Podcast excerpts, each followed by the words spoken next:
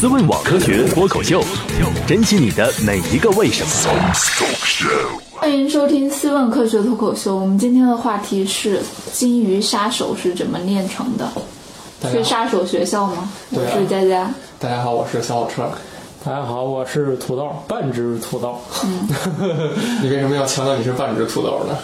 因还为有一半被杀掉了， 哦，去游泳的时候，鲨鱼把另外一边给吃了。给吃了。哦，鲸鱼，对，鲨鱼和鲸鱼有什么区别啊？鲨鱼是人不一样啊。对，鲨鱼是鱼那一类的，鲸鱼是哺乳动物这一类的，是吧？是吧所以我们今天聊的是，你看，跟动物学家聊天就这样，你跟语言学家会告诉你那个叫英文单词叫什么哦，对跟分类学家聊天主要是聊他们名字的 区别。我们一会儿也会看来这，个看来你们是研究动物行为的是吗？哦，不懂，我还想他们有什么不可描述的行为 吗？不是啊，你要跟分类的聊天，他们主要告诉你他们的名字差 别。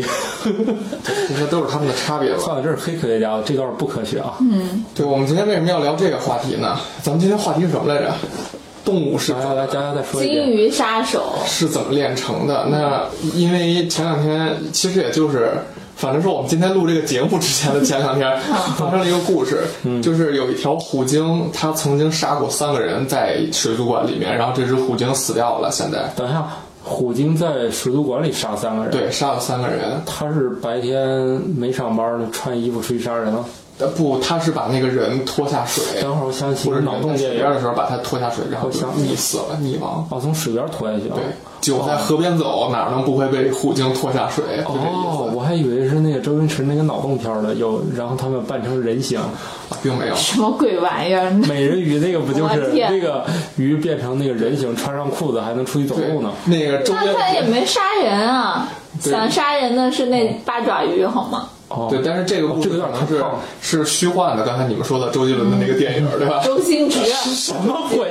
跟你聊天怎么差这么远？ 我们说的这个虎鲸杀人的事儿，确实真实存在的，而且真的是由这个虎虎鲸自己嗯完成的。对自己完成的。那么它它为什么会会杀人呢？其实虎鲸，咱们叫虎鲸，它但是它的英文名叫 killer whale，就是杀人鲸嘛。你看国外可能对这事儿嗯就、就就有一定的人，他他怎么就杀了一人呢？你想一个动物，我们知道的动物杀人的事件，比如说在是，说他本身就会杀人吗？还是反正他杀了三个人，不是而我？我说他的名字叫 Killer Whale，是因为他就是肯定是人们对它的某些习性观察描述之后总结出来叫 killer whale 这个名字，肯定是它杀过人或者是其他的什么东西。好吧？但是它杀人可能和你看我们说狮子、老虎杀人，就是或者说吃杀别的动物，那是它它真的是去需要吃这些东西，杀死它们，然后把它们吃掉。但是像鲸鱼这样的动物，可能并不是为了吃这个人，那是好玩吗？而是出于某种原因。你想，鲸鱼它可能平常主要食物并不是人，它也并不会有很多机会接触到人，主要是吃一些小鱼类的这些东西嘛。那么到底是什么原因造成了它杀了这些人呢？那又不是好玩我儿，今天又不是你这样问我们，我们能答上来吗？有仇啊，有今仇啊！天这个节奏不对，怎么是感觉像上课一样？对呀、你这样问我，我们怎么知道啊？今天是你就是就是这个鲸鱼，它这个鲨鲸鱼虎鲸，它从小被关在了那个火水族馆的那不就应该习惯小小了吗的环境里？那面，不就应该习惯了吗？但是它本来是野生的嘛，啊，然后本来是把野它生的，哦，是从外面逮回来才关起对来的。，然后把它关到里面。哎呀，你这看，太你不看它人道原应该来自己繁殖，它一生下来就在那里面。对啊，但是没有办法嘛，反正就把它抓进来了之后，它原来在广阔的大海里，哦啊它到处都能去游，会见到各种各样的鱼和环境、场景、是啊温度。是啊但是在水族馆里面，只有这么一个狭小的空间，然后它可是能没意思有啊人认为它就呃思维就是发生了一些变化，可能是类似呃什么啊怎么样了抑之郁后之类的类似吧，可能，啊然后就是报复人类。当然，它这个虎鲸训练的过程中，会人对它有一些可能存在一些暴力的行为。但是它对那个训练员又不能做什么，对是对吧？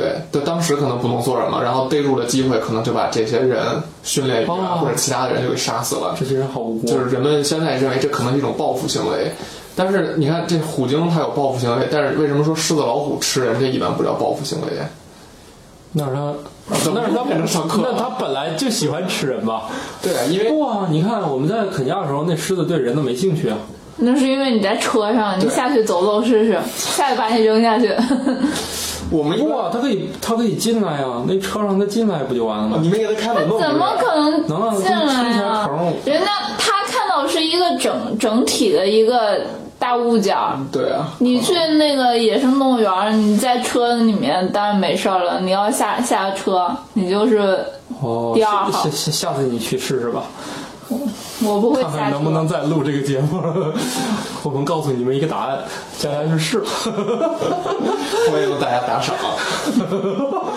我会安慰他的。对啊，那为什么在这个狭小的空间里，这个虎鲸它就会抑郁、会杀人呢？因为给你一大别墅不让你出去，你也不干。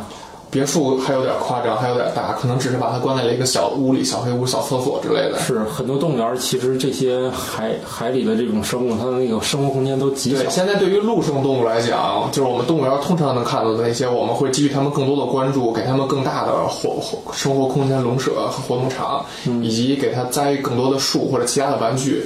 所以管这个事叫做丰容，丰富的丰容容量或者叫内容的容，嗯，就是让它待着不要那么无聊。就好比你的家里面，可能除了房子之外，会有什床么。手机、iPad、啊全有 Xbox、游戏机想玩哪个玩哪个，就跟、啊就跟你在野外是一样的。啊，那些动物园里面常见的其他的那些动物也是一样，给它模拟一个野外的环境，或者是给它模拟一个复杂的环境，让它去有很多事情可以做，来表现它本来的这种天性、这些行为习惯，来让他们不会有那些抑郁或者是焦虑的情绪。嗯对但是这个。呃呃，海海洋馆的养的这些鲸哦豚可能不一样，你这么一说，其实吧，有很多动物由于它那个行为，人很容易观察出来，嗯，所以这也是一个优势。对就是它那些动物，你可以明显觉得它正在，比如焦虑啊，正在对啊之前咱讲过什么刻板比行如为啊，对这他们摇头观察晃出来脑。什么的，拔自己的毛这些不正常对的，行为。毕竟我们也是在这个陆地上生活的动物。对啊，但是呢，海洋馆里的动物，呃，这个虎鲸和海洋馆里养的其他的鱼可能还不一样，和你家里养的鱼还不一样。你家里养的鱼，你也会在那个缸里种水草，放个假假山什么之类的，嗯这也算是一种丰容。而且那些鱼可能本身也智商没有那么高，可能也不会出现刻板行为这种东西。对，比如说，你养了一个没有大脑的海星，你让它出现刻板行为，这可能是不可能的。哈哈，呵呵，那只是你们还没有研究到而已。对，可能我们没有发现它的大脑，对对对对对或者它有对其他的什么东西思考。对对对，说不定他们就用胃来思考。对，但是虎虎鲸它就不一样了嘛，它本来身体很大，它又很聪明，但是却把它关在了一个很小而且几乎是没有丰容的环境里。你想那个海洋馆养虎鲸或者是养这些鲸豚的地方，对就就是是很小就一家最徒高四壁那种感觉，里头只有水，是不是？对，因为它高墙还是透明它的？也上不了岸。对啊，而且我们看动物那个鲸鱼表演，我们在一些海洋馆里面的那个池子看起来虽然很大，那它只是表演时候才对，让它过去并，不会在那里头，他们是有自己的小单间儿的。哦这样的话，长此以往，这过得是挺不愉快的，过得挺不愉快的。但是为什么说虎鲸它有这个智商可以杀人呢？因为我们一般说这个鲸豚都比较聪明嗯，他们还会做算术题，啊，对吧？这也是一个方面。嗯它聪明表现在哪儿呢？尤其说这虎鲸特别聪明。你们是不是看过好多纪录片里边讲这个虎鲸啊？没那么爱学习。给给大家给大家举举两个例子啊，都是那个从纪录片里边看到的。一个是说那个虎虎鲸他们会好像叫《冰冻星球》吧，BBC 拍的那个《Frozen Planet》。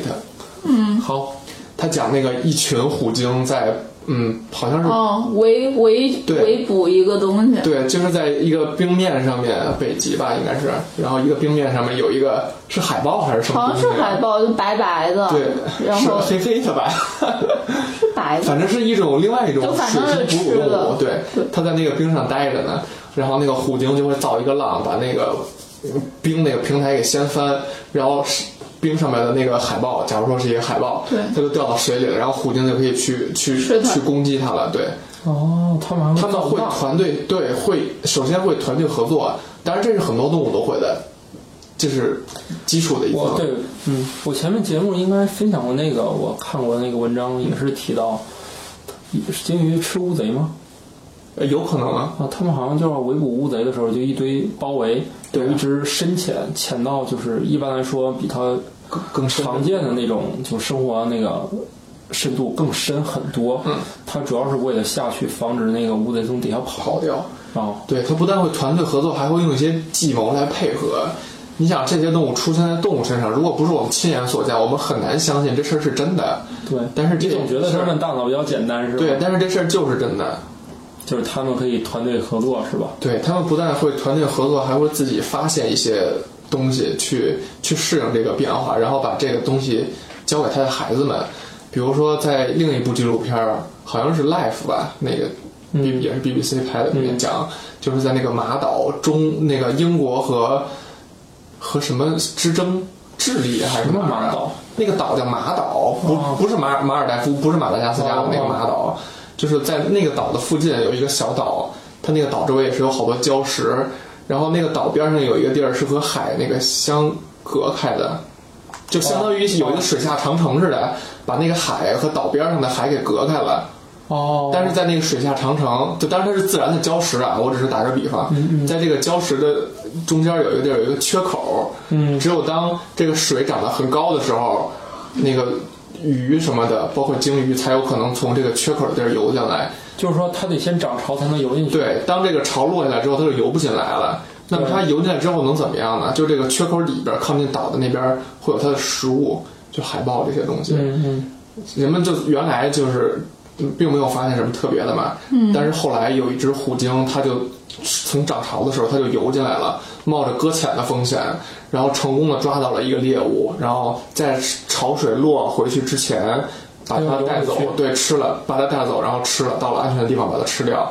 然后当时呢，这是人们发现的唯一一只会这么干的虎鲸，我觉得哦特别不可思议吧？啊，它能掌握自然的这个变化，能它对能了解这个水水涨水落。对的自然的变化，能对这个地形儿有特别深深刻的认识，嗯这么一个把握。这地理学家呀，这啊是。对，他还能在有很高的这个游泳的技巧，对吧？在嗯水很浅的地方，他也能游，他还能在这样的环境下捕捉到的他的猎物，说明他很厉害，对不对？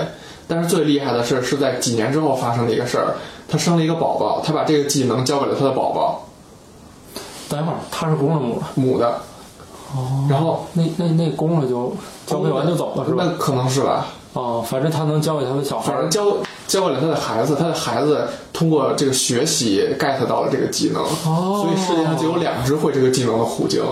那当然，这是很多年前的事儿了，现在可能有更多的虎鲸，就是都他掌握们家了这族个技的能。都掌握了这个哦技对能。，所以证明虎鲸是一种很聪明的动物。通过上面的这两个故事，诞生了他们的地理学家。啊对虎鲸星球， 哦，对吧？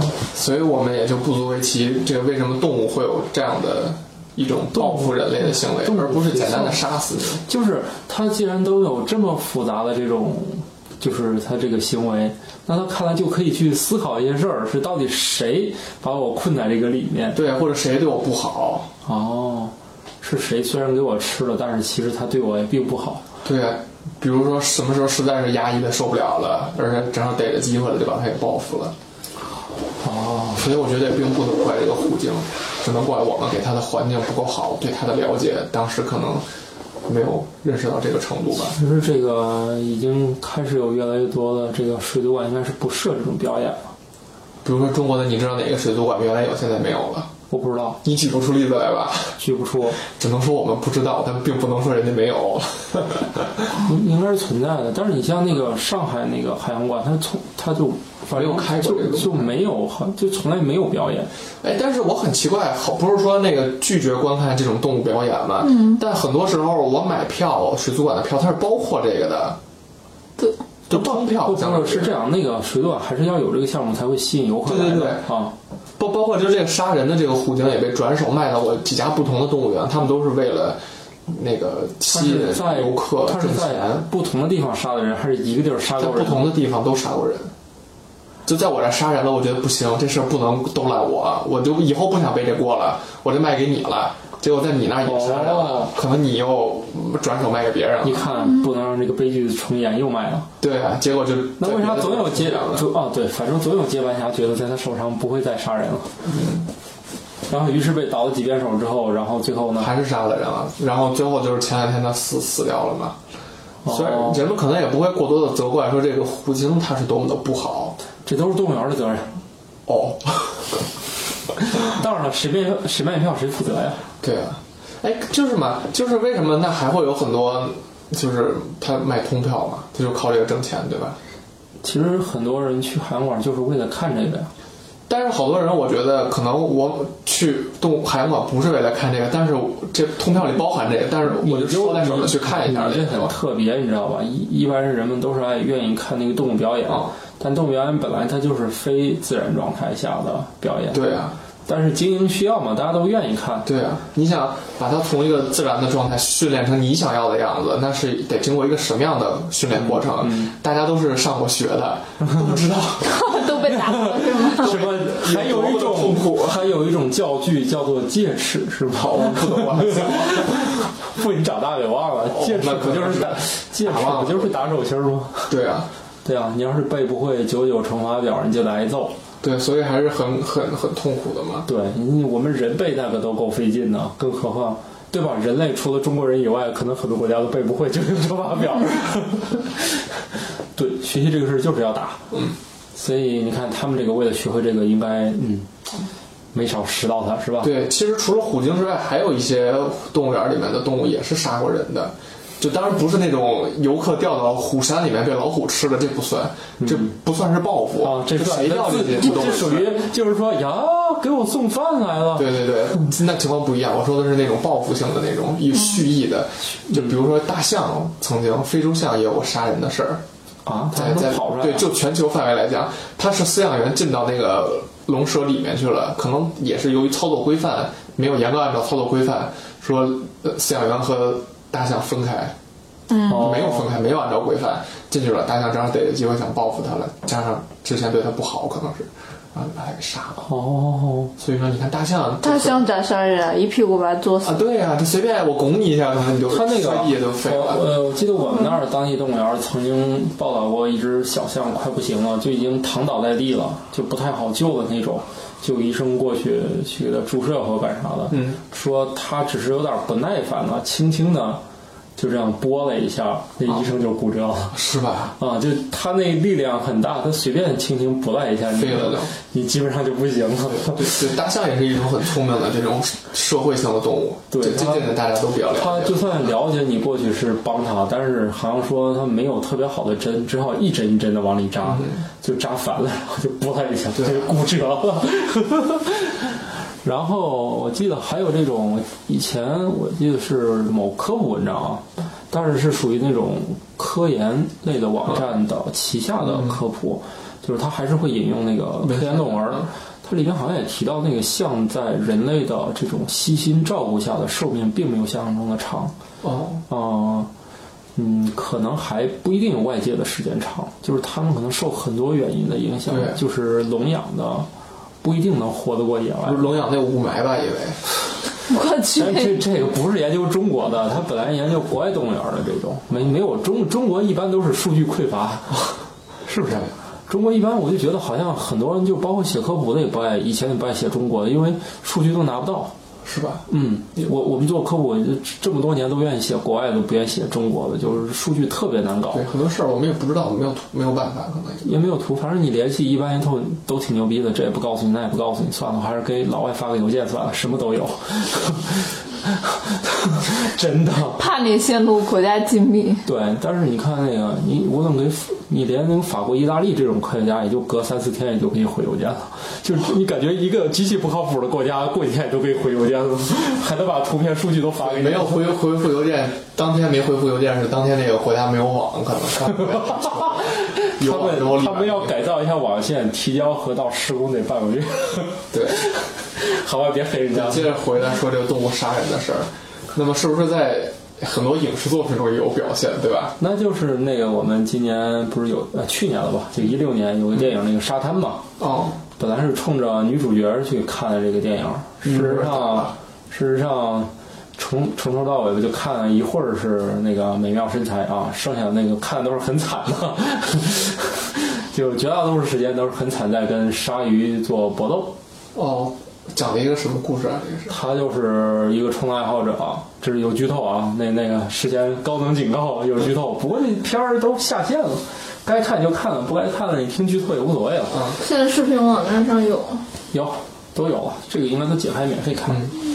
然后就就那女主嘛，然后她就是冲浪爱好者啊，特别爱冲浪，然后自己找那种犄角旮旯的地方去玩嘛。嗯，然后就跑到那个沙滩上，是真的是沙滩，这电影是鲨鱼的沙沙滩，然后她找到这片是沙子的沙沙滩意识是吧？啊，beach。没事儿，好，阳光和沙滩， 然后呢，三 beach。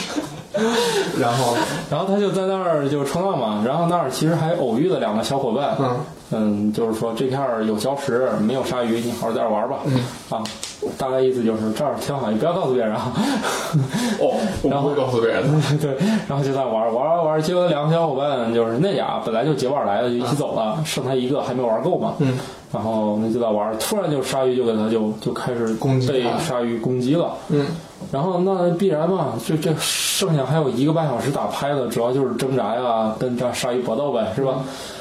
打拍子，啊那嗯剩下一个半小时，电影也得拍完了，嗯哦对吧？哦你要咖啡吃完了，这不是就没得拍了？ 一个四十分钟的电影， 对对对，就前面二对白吃了，然后结束了，哎，怎么办呢？后面得搏斗啊，嗯那就爬到礁石，爬到礁石，后来就是反正演了很很长时间之后，就搏斗了好几场，嗯终于就看到那个鲨鱼好像嘴巴上好像挂了个，一看就是人类的这个东西，哦所以就感觉哎，就交代了这鲨鱼为什么要过来吃人，哦就是还还是是就人类哦会告诉你它被人类伤害过，所以它是看见人类。就是来那个来报复的，但是事实上前面那俩小伙伴儿应该是经常来，都觉得这儿没有鲨鱼，哦肯定这鲨鱼呢，后来反正也找不到之前那个债主了，嗯，哦就现在就逮谁逮谁坑谁吧，就这意思。哎，就就就这么一个搏斗的过程，所以就是那现在问题来了，那鲨鱼要有没有鲨鱼攻击？但是鲨鱼攻击人类好像其实每报年复都有性的报道，对对对，报复性的每年都有报道，但是不清楚，啊是不是报复原因那不清楚。一般不是吧？你看，鲨鱼不是有很多地方都有攻击人类的那个对记录吗？但是真正像之前提到的虎鲸和大象、非洲象那种报复人的这种杀人事件，好像还没有听说过。对，甚至好像我我记得今年还查了啥说，如果你遇见鲨鱼，可千万不要揍它的鼻子，那咋？它是不会跑的。为啥？好像那个传闻当中，如果你遇见鲨鱼，就狠狠地揍它的鼻子，然后它就受不了就会走。哦，告诉你是个传言，这招并不管用，你还是会被它吃掉我的能。避免被鲨鱼吃掉，啊假装自己是一个不去冲浪嗯啊，不去海滩 啊。你你你就在内陆，你说它怎么过来杀你呢？呃，而且说没有不知道是不是鲨鱼报复杀人，还有一个原因，我不知道这个鲨鱼是不是曾经，比如说我伤害过一个鲨鱼，我不知道这是不是曾经被我伤害的那那个鲨鱼。之前我们讲的虎虎鲸和大象都是笼养条件下，嗯我知道是它，但就是它。那鲨鱼可就不是了，都是在野外的，对吧？对啊，鲨鱼那它。除非给它做一个什么标记，我今天伤害它了，我就做一个标记，我看看几年之后它会不会来报复我。啊， 我得干多少坏事儿你这个才能遇见科研经费吧，有有点复杂，买还得光带嗯还得带保险，光光买那些环制的东西，就得标记多少才能遇见一个？然后基本上去伤害一百只鲨鱼，还都做上环儿，然后每天就去里面游游泳。 你 这个科研代价有点大对，，那也并不能证明，如果我被一个被我伤害过的鲨鱼杀了的话，它就是出于报复杀我。思问网科学脱口秀，珍惜你的每一个为什么。但是鲨鱼的智商你有没有办法来去佐证一下？就是说，嗯这个我们就从一些办法上去谈一谈。如果按之前虎鲸和那个大象的那种集群生活会相互照顾这种情况来看，鲨鱼一般都是没有的。如果认为那样的话是智商高的表现，那鲨鱼就是智商其低的。实一六年我还看过一个电影，可能不是上过院线的，它也是是讲那个海洋深处那种巨鲸， 是人做的吗？还是说纪录片儿啊？哎，电影哦，通过回忆那些船员，他们是要去。就是捕鲸之后，他嗯会要那个精油，嗯，精油，然后他们要补很多。哦，那电影他们要补非常多的精油，行，嗯然后他们就是补补着补着，然后他说有一片儿海域，嗯，你们不要去，就是听老司机说嘛，啊那一片儿你们不要去，啊一个是啥那儿就说老大，嗯，记不清，反正他们就有一传闻嘛，就是这个这个记者，嗯，他主要是去采访这个老司机，嗯，这老司机就是经历的那一番事儿嘛，嗯，本来是不愿意回忆的，但是你想电影还有一个办法是要拍，最后还还是同意说了呗，那电影怎么都是这种？还有一个半小时要拍的呀？ 因为这这前五分钟已经交代差不多了，你要你要鲨鱼嘎嘣一咬，这不结束了？那个人说我不说了，结束了。 还是说了呗，哦啊说了，然后就就就就演呗，嗯然后就是还是说他年轻的时候就跟着那个去去弄，然后因为精精油以前可能是很重要的东西，嗯就是人工也做不出来嘛，是吧？就只好去补补嗯完去把那个给弄出来，而且让小孩儿去，小孩儿能钻到那个鲸鱼肚子里去弄，呃，它那精油不是脂肪吗？对啊，它掏空之后就很大，可能是，很大就是把鲸鱼杀了拉到岸上来之后，不是就他们可是开着船去深海。那弄到船上以后，他们好像是主要的部分是可以取下来，但是他们也不想浪费，就会派一个小孩去那个肚子里面，啊那个味儿还极其难闻。哦他就从那个时候就开始是是一个新手了，哦就开始弄。然后他们只是传闻有一片海域那里鲸鱼非常多，但是你们不要去，嗯那那边怎么怎么危险。后来他们是剧情我有点忘了是。嗯是误入啊，还是说，哎呀，今年任务完不成了，我们非得去？反正是去了，去去了嗯了就是有那种巨鲸，好像也是为了报复人类，好像他们不是不停的杀他的同类嘛，嗯然后终于出现了终极 BOSS，BOSS 嗯就是他们就是过来尾巴往上一弄，就基本上就掀翻很多船的那种，就是哦巨大，巨大就是它比那个那船已经是巨大了这，什么鲸啊？这是不知道那那随便造了一这个是种吧？故事你要说，你还不得照照那个说嘛？啊啊，然后就就就有那种鲸鱼，它其实是为那个同伴来复仇的。嗯然后它就是只要尾巴一掀，然后后来大家终于见到了这个传说中的巨鲸，就准备跑嘛。嗯，那不依不饶嘛，它肯定是要就一直追，一直追，一直追。那哪跑得过这鲸鱼？嗯，对啊，所以幸存者就很少嘛嗯。哎、说起这个体型来说，不是有化石证据？不嗯是化石证据，他们在深海里找到那种巨鲨的牙齿，嗯，这你听说过吗？哦哦，可能史吧。前巨鲨的那个牙齿啊，就在海里，好像说隔上几年都会捞出来一些，就是据推测也是体型巨大啊说的，是原来的会有很大的那种哈，是吧？对，这都是有可能的。有可能，反正海里的，哎，有鲸鱼化石吗？有从海里出土的化石，但是我我就不明白，就是你怎么知道哪儿有化石？你比如说在地面上的化石，我可能盖房，或者是就是什么一个断层，我走着走着刨着刨着发现一个，那我就去研究这儿的化石，研究这儿的底层。那海里的化石我是怎么去找的呀？对于他们那个古生物学家来说，他们都都应该都是地质学家呀。至少在中国的划分里面，古生物是在地质学下面嘛，啊，所以中国的古生物学家全是地质学家它。可能在某一个地区有个什么地质现象，一个什么层对他们，呃，我跟我尾随过科学家出过野外，啊，啊，然后我就发现他们对那个地层有很多详细的命名，嗯不像我们普通人知道的这些我。是他们还有就是他们的单位很细，嗯他们就是会在这个他们一看就知道这是属于哪个，就是年代细节年代的。他们那个单位名上好像叫组，就是小组的组，好像这这我我记不清了嗯啊。这如如果有错，我只是描述这个意思啊。他们会有很多细小的那个时间单位，他们就一看这个地层就知道这一片儿是。他当然也不光是看，看的话，他们要佐证的就是那个生物遗迹化石嘛。嗯，去找那个年代的对，如果你能找到，那就证明那这个地层一定是那个年代，因为他们会有一些特别的。他说，比如说你三叶虫时代，那就只要发现了，那它一定是那个时代。对相相互佐证也算是对，他说，其实他跟地质学之间也是有很多互相佐证的地方，就是他可能是看那个觉得有这个化石，嗯后来他如果真找到了，就证明那的确是那个年代的地层什么嗯的，所以他们都是地质学家，他们也会去分析嘛。我上次尾随他们去京郊一个地方，还看到那种古海洋的那种遗迹，哦就是我还发了朋友圈嘛，就是让大家猜那边是海我洋已哎深经处发。了一篇 Nature 了。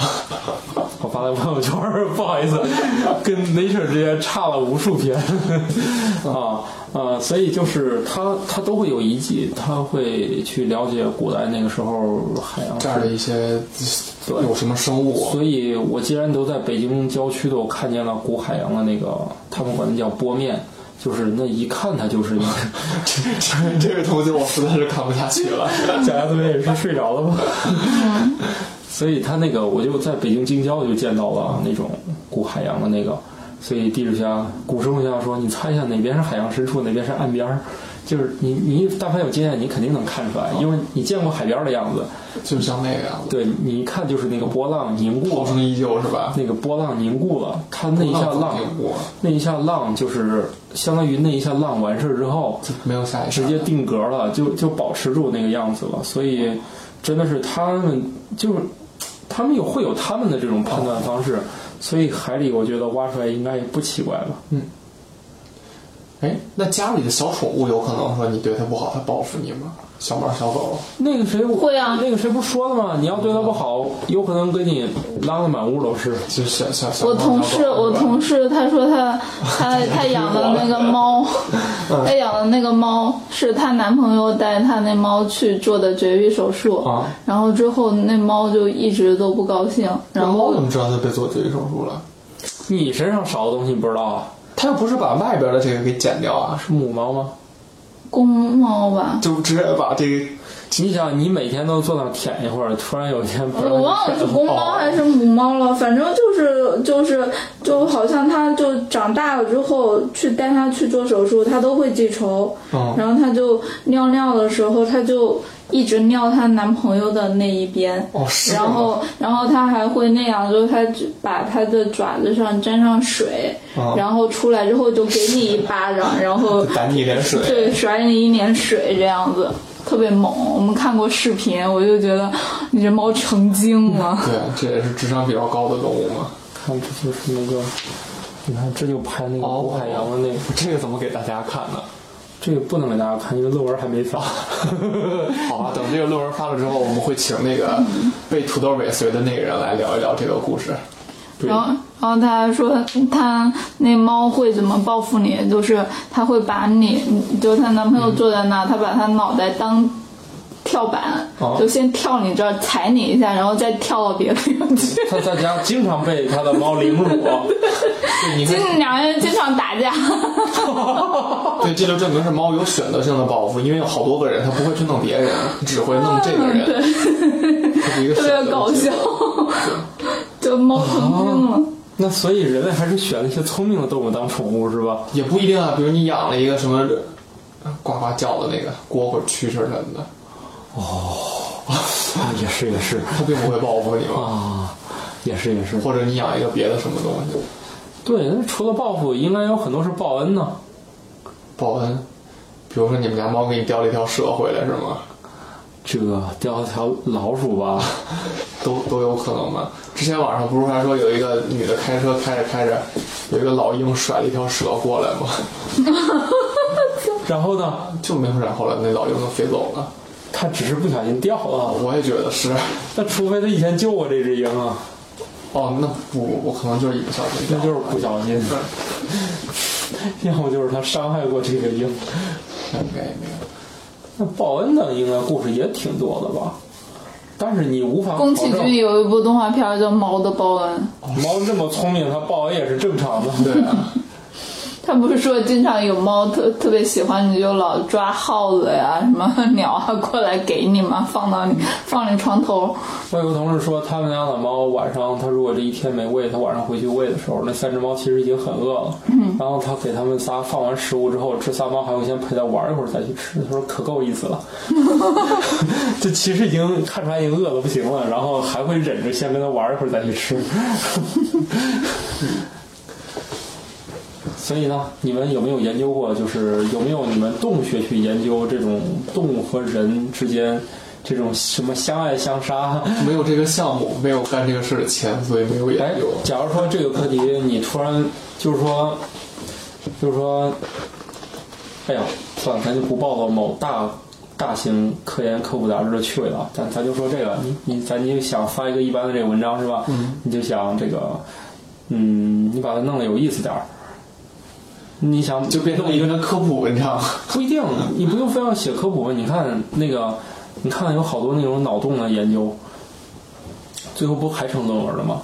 你看那个波多科学奖，哪个不都是发的正经论文然后评的奖吗？ 蛋蛋有哪个是中国人写的呀？哪个呀？就是你说的那个，我不都说是国外的吗？那个是搞笑诺贝尔，我说波多科学奖啊，哦波多科学奖里面他们也都是发过论文的。哦，那人家怎么有的这个项目啊？因为人家是国外，好多都不用项目的钱吧？可能人家有别的什么体制，我不是太了解。波文奖就是中国的，就果壳们弄的，是吗？啊，波文奖是果壳弄的那。都什么人弄的？是高校的里的这些人弄的吗？或者研究所里的呃，人？对啊对啊，有好多都是中国人得奖的，是真的呀。哦，那不太了解。啊，所以就是说，很你像他们那个搞语言呢，他们就是会会研究某一个字儿近些年流行语当中的作用。哦，那这就是可以变成人家的课题啊。对啊，但是你但是那种文科的嘛，你你们这种这个动物学研究能不能就是搞这种？啊，好，我不说这个，有没有可能？好，现在有笔钱跟你说，你去研究一下这个动物会不会报恩或者报复人类，那你怎么去设计这种实验呢？那我肯定得搜集一些样本呗，比如说，比如说人和猫或者人和狗之间的事儿，我得去找很多对象。那你怎么设计这个？你怎么证明它俩有关系？这还真说不好，这得想想。比如说，你就想研究这种这么大脑洞的这种科学，你要怎么去设？就是说，那你现在去研究那些项目，你都怎么去设计这个实验来证明它俩之间有关系啊？好多事儿，除了说那种做实验的那种之外，很多事儿我是证明不了，说是因为 A 导致了 B，可能只是发现 A 和 B 之间有一个什么关系，随着 A 的升高，B 同时也升高，那证明它俩是有关系的，但是是吧不？一定但是我有并因不能果，证明是 A 导致了 B，就是有关系不能证明有因果。对，很多其实生物方面的东西，尤其是宏观的，可能是这样的，尤其是一些生态方面的，它不是实验，都是一种去解释这个东西，解释现象这种东西。哦那你们不解释现象是吧？就解释现象，它不是设计实验呀，不是人可控的，哦，他只是通过观察结果推导来出一个统哦结计论。对，或者是来解释这个现象。净瞎花钱，那也是我们在了解这个世界的一了解世界的一个过程嘛。对，但你说你设计实验，那不是？哎，我们是不是说回来？好，说回来还有什么？ 对，那为什么动物园里的别的动物它不会说杀人呀？哎因为关得紧啊，哦，哦，有道理。他要是出来的话，哎，出来要跑出来，第一件事应该想着跑，而不是去杀人吧？对，对好啊，跑像一出来般不听说都的是这嫌样你出来溜达吗？都先跑。之前不是那个伦敦还是哪儿，英国那幼儿园是那猩猩不是要跑出来吗？嗯，一般跑出来不也第一件事肯定不是逮着人过来吧？嗯，肯定他自己先先跑再说。那是因为它和人之间的关系，如果不关在笼子里面，本来它就不是能杀人的那种动物。你比如说大象、虎鲸和狮子，它都是有能力去杀死人的。如果一对一的话，我们到它们的那个环境里是不可能打赢它们的，几乎。对呀、但是那些动物，你比不如是说几乎一定打不赢。对吧？你比如说动物园里跑跑跑了一只鸡，跑了一只鹦鹉，就你让它打你，它也打不死你啊。所以它不会去挑挑逗你、挑衅你的。即使说你对它有一些东西，它也是会在保证自己安全的情况下。因为就是举个例子，比如我原来有一次在动物园看那个那个长长臂猿。就是是那种笼子似的那种，不不是玻璃，它就在那个笼子里面就荡来荡去的。可能是我是我离得太近了，还是说我对它怎么着了？我也没对它怎么着。后来它就它甩到我这儿的时候，它就会丢那个粪便来往我这儿扔，那是他没事儿干了吧？也有可能是没事儿干，也有可能觉得我侵犯了它的领地或者是怎么样。就是长得不是它你扔完了之后，它很快就会跑掉，就不给我去抓住它的机会，因为它知道它只能通过这样的方式发泄一下。来对来报复我。哦，向你表达不满，包括还有那个羊驼吐口水，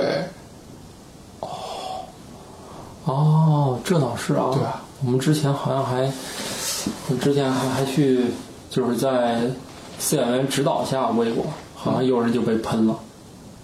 啊，冬天的时候好像有有一年是喂过，有有人是被喷了。哎，那羊驼吐口水是为什么呀？它吃了你的东西才吐你口水吗？还是说不不吃就烦你就吐一口就跑了？我觉得他一定也是对人很不爽，哦，猜测啊，猜测可能啊。 吧。要不的话，他出去出去浪多有意思啊，为啥非要在这里面待着？是吧？不是诗人都说了，若为自由故，两者皆可抛。哦， 是吧？能能出去玩，谁愿意吃这个呀？对，所以我们如果之前不是有新闻说那个哥斯达黎加关闭了一家动物园吗？就是想让这些动物解放，不再被关在笼子里面。那你也得分清楚情况，万一他从小就生活在这里，你让他出去咋弄啊？就慢慢慢来呗，就我不会说带从野外去抓去买新的动物，就是从野外抓动物到动物园里面。哦我养的只是那些它的父母也是动物园里的动物，它是出生在这个环境里的，哦，那样让它也自然慢慢慢慢数量越来越少。就有些物种啊，我说的是，然后之后我就不养了。可能他们采取的更多的是这样的一种措施那。主要是动物园经营不下去了吧？这也不一定吧，可能你想人哥斯达黎加本来就是热带地区，人本来那国家里就动物就特别多，反正、哦当然肯定可能也有这些原因啊，主要还是从动物福就是平等的这个角度讲吧，我觉得可能对这个至国少对啊外家，宣传是这样的一个角度更多一些，他们要对外宣传肯定是照这个方向说呀。对，啊哎，这个理解不了。哥斯达黎加是一个小岛，中美洲、中南美洲哦，还是小岛不，清楚，反正说反那正就地是热带儿。雨林什么的那种。哦，那应该动物在野生状态下就很多了。可能也很多吧。所以，对，原来不是有一个比较好听的说法，说动物园里的动物虽然是被是这样的一个环境，但是他们是从那个别的国家来的一个大使，是向我们介绍他的家乡的一些情况。但实际上，我们给这些大使的环境其实真的是很不好的。所以我觉得，如果以后要是有可能的话，还是跟着我们一起去到野外看这些动物，啊，你终于说到 正题上真实的生活状态。对，比如说我们在在我们当时看到那个鲸鱼在在圣马力岛，哦，那个还挺挺棒的，挺震撼的，对我觉挺得。挺棒的。第一次离离那么近看，啊，你离得再近，可能就把你吃了。 不是离得再近，它走了。对，你看，你就是以人为中心的，它把你给吃了。再近的距离，它人家走了。呃，也不一定，它吃你也是有能力的嘛。你想它那么大个儿，你那船那么小，一下就可以给它。对，先先翻了再说，对对不能但让这帮人天天过来对，看。那个当当然，我们选择的这个船夫这个机构，它也是有能力去判别我们是不是安全的，会保证我们的安全。对，应该是，好吧？那个我我觉得我们今天在这个马达加斯加看鲸鱼还是很痛快 的，啊，是大家都觉得很尽兴，嗯而且还可以那个淋场大雨，一场又一场。对啊，简直了，嗯都不知道是雨水还是海水了。对，反正那那个还挺有意思的。所以后面我们不也是在设计项目的时候，都尽量设计，就是说能不能去一趟海边儿什么的。嗯，觉得这个还挺难得的。虽然虽然说看这些动物它有专门的地方，但是你从顺带看也非常有意思。对，行吧，那我们这一集就到这，然后一定要那个希望大家这个善待动物。动物园儿嘛，其实有些动物园儿对动物福利还是蛮好的，有些就不一定。对，如果有可能的话，大家我觉得还是尽量不要去观看动物表演吧。动物表演尽量是不要观看，但是你也不要与人民为敌啊！大家的兴趣点就在这儿啊！你说的不好吧？我觉得至少它促进了这个动物能园的让嗯发小展朋。友变得很高兴。对对对，其实那个本来就是人类发展跟那个动物的那个自由就是有矛盾。你说它完全不去养吧，那你动物园经营不下去了，是不是？啊，所以很多动物园还是会日复一日的去训练动物去表演啊。而且我觉得小朋友一生总得看上一两次吧，对吧？要不他都不知道为什么。中国这么多小朋友，每个小朋友看上一两次， 这没有办法，你不要与人民为敌嘛。你告诉这样不对的话，那这个也不合适，是吧？反正还是大家自己来来权衡吧，对。就是这么一个情况。好，我们就是不鼓励也不反对，是吧？大家有兴趣愿意干什么就干什么，这是你的自由。但是我们还是希望，对怎么这么多废话啊？咱们今天的这个结尾，对这个周围和动物园里面的动物都好一点啊。 好，就到就到这里吧，好，拜拜拜。拜。思问网科学脱口秀已在各大主流音频平台上线，每周二上午六点准时更新。可在微博和微信公众号搜索“科学脱口秀”与我们留言互动，也可以加入我们的 QQ 群幺三六六幺零幺八三。在 Podcast 上的评论盖楼每新增五百条，会放出某主播或嘉宾特别节目，期待你们的努力。干巴爹！如果想确保留言被念到，可打赏任意金额到我们支付宝账号“科学脱口秀全拼 ”at gmail.com。如果你想和主播们前往地球上最生机勃勃的地方一起旅行，请在微信公众平台账号搜索“思问网”三个字并关注。我们致力于打造一个科学自然爱好者的乐园，带领更多人用科学的目光感受自然的美妙。思问网，珍惜你的每一个为什么。